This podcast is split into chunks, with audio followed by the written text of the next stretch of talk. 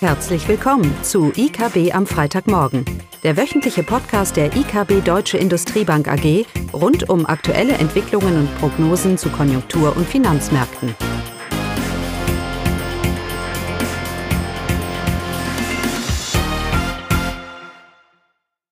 Willkommen zu IKB am Freitagmorgen mit Klaus und mir, Caroline. Ja, und die Themen, das Thema, es gibt ja nur ein Thema im Moment, nämlich die, der Ukraine-Krieg. Und wir wollen heute nochmal auf der einen Seite uns äh, anschauen, was es für die Branchen die, der deutschen Wirtschaft bedeuten. Aber weil wir ja nächste Woche auch EZB-Treffen haben, wollte ich auch nochmal ganz kurz einen Schlenker zur Inflation machen. Und dann fange ich mal an. Caroline? Ja? Du fängst an? Fang ich an? Na, lass mich mal anfangen. Ich bin, ich bin ich gerade so schön drin. Ja, wir hatten Inflationszahlen Anfang der Woche, die schon rausgekommen sind. Und das Bild ist das gleiche. Die Inflation überrascht weiterhin nach oben. Ja, wir haben jetzt eine Inflationsrate in, ähm, in der Eurozone von 5,8 Prozent. Und auch für das Jahr insgesamt wird diese Inflation doch relativ deutlich höher sein, als man selbst vor zwei, drei Monaten noch erwartet hat. Auch das ist ja in der Zwischenzeit eigentlich nichts Neues. Und da kommt die Ukraine-Krise ein bisschen rein, weil in unseren vorigen Podcasts haben, immer, haben wir immer wieder betont, dass wir vor allem ein Inflationsrisiko in der Ukraine-Krise sehen. Denn diese Kombination von expansiver Geldpolitik, expansiver Fiskalpolitik und dann eine, ein, ein Rohstoffschock, der birgt doch, so zumindest lernt uns die Geschichte anhand der Ölkrise, die wir auch hatten, dass wir hier ein Risiko haben von einer Inflation oder auch einer Stagflation. Wir sagen ja nicht, dass die Realwirtschaft nicht getroffen wird oder werden kann. Keiner weiß, welche Ausmaße das ja noch annimmt. Aber der primäre Fokus, vor allem wenn wir sagen, dass es sich am Ende um ein europäisches Problem handelt und die USA und China relativ weiterhin relativ gut dastehen und die, und das Welt die Weltwirtschaft den Ausblick für dieses Jahr noch aufrechterhalten, ist es vor allem ein Inflationsthema. Und den der neue Punkt heute ist, dass es vor allem ein Inflationsthema deshalb ist, weil diese Inflationsrate in der Eurozone schon die letzten 15 Jahre ein zunehmend volatiles und instabiles Verhalten gezeigt hat. Was heißt das? Das heißt, wir, wir kennen alle das Argument der EZB oder das allgemeine Argument. Ja, das sind Preisschocks von Rohstoffen, das ist alles nur temporär. Dann fallen die irgendwann raus und dann sind sie weg. Hätte eigentlich jetzt schon stattfinden müssen. Aber durch die hohe Volatilität in der Inflationsrate, nochmal, sie ist zwar vom Niveau niedriger, da hat sie das Inflationsziel verfehlt, wissen wir alle. Aber die Volatilität ist so viel höher, dass wir eigentlich nicht mehr davon ausgehen können, dass ein Schock zu dieser, zu dieser Inflationsrate sich automatisch wieder in Luft auflöst und sie wieder konvertiert zu der zwei Prozent hin. Also anders ausgedrückt, dass das Risiko für Zweitrundeneffekte ist extrem hoch. Die Inflationsrate, zumindest mal statistisch, hat keinen Anker mehr, die letzten 15 Jahre schon. Da spielt nicht die Geldpolitik eine wichtige Rolle, da spielt auch die Rohstoffpreise eine wichtige Rolle, die seit der Finanzkrise viel volatiler sind, als es das vorher waren. Und diese Kombination von volatilen Rohstoffpreisen und einer Notenbank, die eben nie dagegen hält, sondern immer unterstützend wirkt, hat zu diesen großen Volatilitäten geführt in der Inflationsrate. Und wir stehen am, am Vorabend, davon bin ich überzeugt, von signifikanten Lohnforderungen in der deutschen Wirtschaft. Und das bei einer Fiskalpolitik, die ja schon wieder mehr Geld ausgeben will, wegen der Ukraine, hören wir aus Italien. Und eine Notenbank, die weiterhin bei, mit negativen Zinsen im massiven Niedrigbereich was mit Zinsen im massiven Negativbereich. so ist das. Ist hier weiterhin eine ganz hohe Inflationsgefahr. Und darum sagen wir eben, dass hier die Ukraine-Krise, der Krieg sich vor allem und primär in Inflation auswirkt. Und das sehen wir auch jetzt an der Tankstelle natürlich schon. Die kurzfristigen Effekte über den Ölpreis und die mittelfristigen Effekte, weil es eben in diesem aktuellen Umfeld von hoher Inflation, viel länger hohe Inflation als erwartet, jetzt noch dieser Schub nochmal draufkommt, diese Konsequenzen äh, sollten wir nicht unterschätzen anhand der Inflationsdynamik. Und von daher gehen wir davon aus und erwarten wir, dass diese, dass die EZB hier nächste Woche einen Ausstieg aus ihrer Krisenpolitik konkret ankündigt. Und nochmal, wir sagen ja nicht, dass die EZB jetzt die Zinsen anhebt, um die Wirtschaft abzubürgen.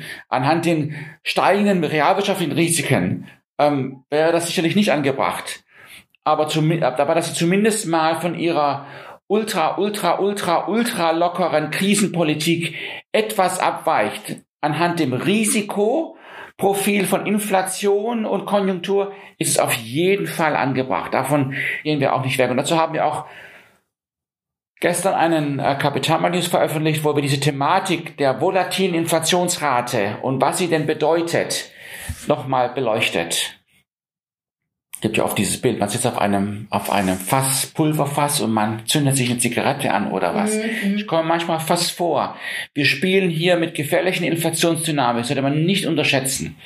Ähm, vor allem diese Zweitrundeneffekte, mit denen wir uns jetzt beschäftigen müssen. Also das gibt's, äh, ist für mich kein, kein Weg daran vorbei, dass die EZB da etwas nächste Woche machen muss. Natürlich erwarten auch wir, dass die Inflationsrate mittelfristig wieder sinken wird.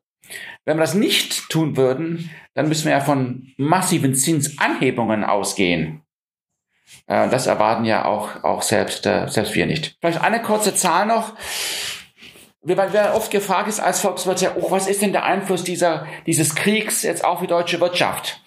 Und dann schauen wir uns die Handelsverflechtungen an und Caroline geht darauf gleich ein. Es ist immer eine Frage, welche Annahme man macht. Wie spielt sich das jetzt aus, dieser Krieg? Ja, es ist ja alles im Raum. Wenn man die Zeitung liest, dann sehe ich alles zwischen Atomkrieg und, und regionaler Konflikt, sage ich mal, je nachdem, welche Zeitung man, man gerade liest. Aber wenn wir davon ausgehen, dass es eben ein europäisches Thema vor allem ist und dass wir keine Eskalation mit NATO und, und, und, und Russland-China-Block, wenn wir das mal weglassen, ähm, äh, unter diesen Parametern äh, denken wir, dass, äh, dass die Wirtschaft äh, in Deutschland ähm, und Lieferengpässe gibt es nicht. Also der, die Russen tun uns nicht den Gashahn abdrehen. Äh, dass wir dann mit einer Wirtschaftseinbruch äh, von vielleicht einem halben Prozentpunkt relativ zu unseren folgenden Erwartungen erwarten können. Ja, und da wir davon ausgegangen sind, dass nun alle Volkswirte, dass wir eigentlich ganz gut dieses Jahr in, in das Jahr äh, ähm, gehen. Mhm. Die Konjunkturindikatoren zeigen es ja auch. Mhm. Ja, brauchen wir uns keine Sorgen machen, dass wir hier irgendwie ein, ein, ein Minus vor dem Wachstum sehen werden für das Jahr insgesamt. Ja, wir haben ja auch eine Erwartung von Wachstum von um die drei Prozent. Da liegen wir vielleicht sogar am unteren Ende des Konsens. Und wenn es am Ende bei zweieinhalb rausläuft, gemäß unseren Annahmen und Schätzungen jetzt, dann ist es auch kein, kein Drama. Ja, das Drama findet findet in der Ukraine statt. Okay, aber ich rede zu viel, Caroline. Jetzt erzähl uns mal deine Branchenkenntnis hier, was du rausgefunden hast über die Handelsverflechtungen. Verflechtungen, ist das richtig? Ist das Deutsch? Ja, mhm. gut. Ja, der Exportanteil äh, in Richtung äh, Russland, bezogen auf die gesamten deutschen Exporten, der liegt bei rund 2%. Das ist natürlich zu vernachlässigen. Aber auf der Branchenebene könnte das natürlich anders aussehen. Die wichtigsten Produkte, die Deutschland liefert in Richtung Russland, das sind Maschinen, Kraftwagen, Chemieprodukte und Pharmaprodukte. Äh, deren Anteil insgesamt macht 60 Prozent der Exporte in Richtung Russland aus von Deutschland. Aber dann wiederum, wenn man sich die Exportanteile der für die Branchen anguckt, dann liegt auch beim Maschinenbau der Exportanteil in Richtung Russland bei lediglich drei Prozent im Kraftwagenbereich bei zwei Prozent, Chemie und Pharma eben auch bei um die zwei Prozent. Von daher auch da eher zu vernachlässigen der Auslandsmarkt Russland. Zum Vergleich nach China exportieren wir 10,5 Prozent und in Richtung USA sind es 7,5 Prozent. Bei den Importen, äh, das liest man ja auch des Öfteren, da sieht die ganze Situation etwas anders aus. Und es ist tatsächlich so, dass Deutschland von Russland hauptsächlich Rohstoffe importiert. 90 Prozent der Importe, die aus Russland kommen, sind Rohstoffe, Erdgas, Erdöl, Kohle, Metalle und aber auch Holz. Bei Erdgas ist es so, dass äh, 55 Prozent unserer Importe aus Russland kommen. Erdöl liegt bei 30 Prozent und Kohle liegt auch bei 50 Prozent. Gerade bei den ersten beiden ist es natürlich so, dass wir Erdgas und Erdöl ja selbst kaum produzieren und von daher auch diese Importe für den Bedarf von, von, von Wichtigkeit sind. Also 55 Prozent des Bedarfs wird aus Russland gedeckt bei Erd Erdgas und bei Erdöl sind es 30 Prozent. Bei Kohle ist es eben so, dass 70 Prozent des Bedarfs noch durch die deutsche Produktion gedeckt wird. Also das Entscheidende ist sicherlich die Importverflechtung, die, die Rohstoffabhängigkeit der deutschen Wirtschaft von der russischen Wirtschaft. Ähm, das wird sicherlich äh, sich auswirken auf die Preise. Positiv in diesem Zusammenhang ist aber sicherlich auch, dass Deutschland und Europa auch eben ein wichtiger Abnehmer für die, für die russische Wirtschaft ist. Und von daher auch von großer Bedeutung für, für die natürlich. Ja, sehr interessant. Infolge der Krim, des Krim-Konflikts und den damals in 2014 mhm. eingeführten Sanktionen hat sich das verarbeitete Gewerbe wirklich aus Russland verabschiedet. Der ja. Exportanteil ist wo war er vorher? 5, 6 Prozent, glaube ich sogar mal. 5, 5, 5 hat sich mehr als, als halbiert. Mhm. Das war das Folge. Ja, das war wirklich schmerzhaft, diese ersten Sanktionen, sodass wir jetzt sagen können, es ist eher, was die Absatzmärkte angeht, eher überschaubar. Mhm. Und das Risiko ist eigentlich eher in der, in den Zulieferer, der Zuliefererkomponente. Ja. Okay, dann trotz alledem ein schönes Wochenende. Tschüss. Tschüss. Das war das wöchentliche IKB am Freitagmorgen.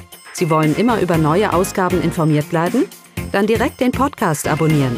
Oder besuchen Sie uns unter www.ikb-blog.de slash podcast.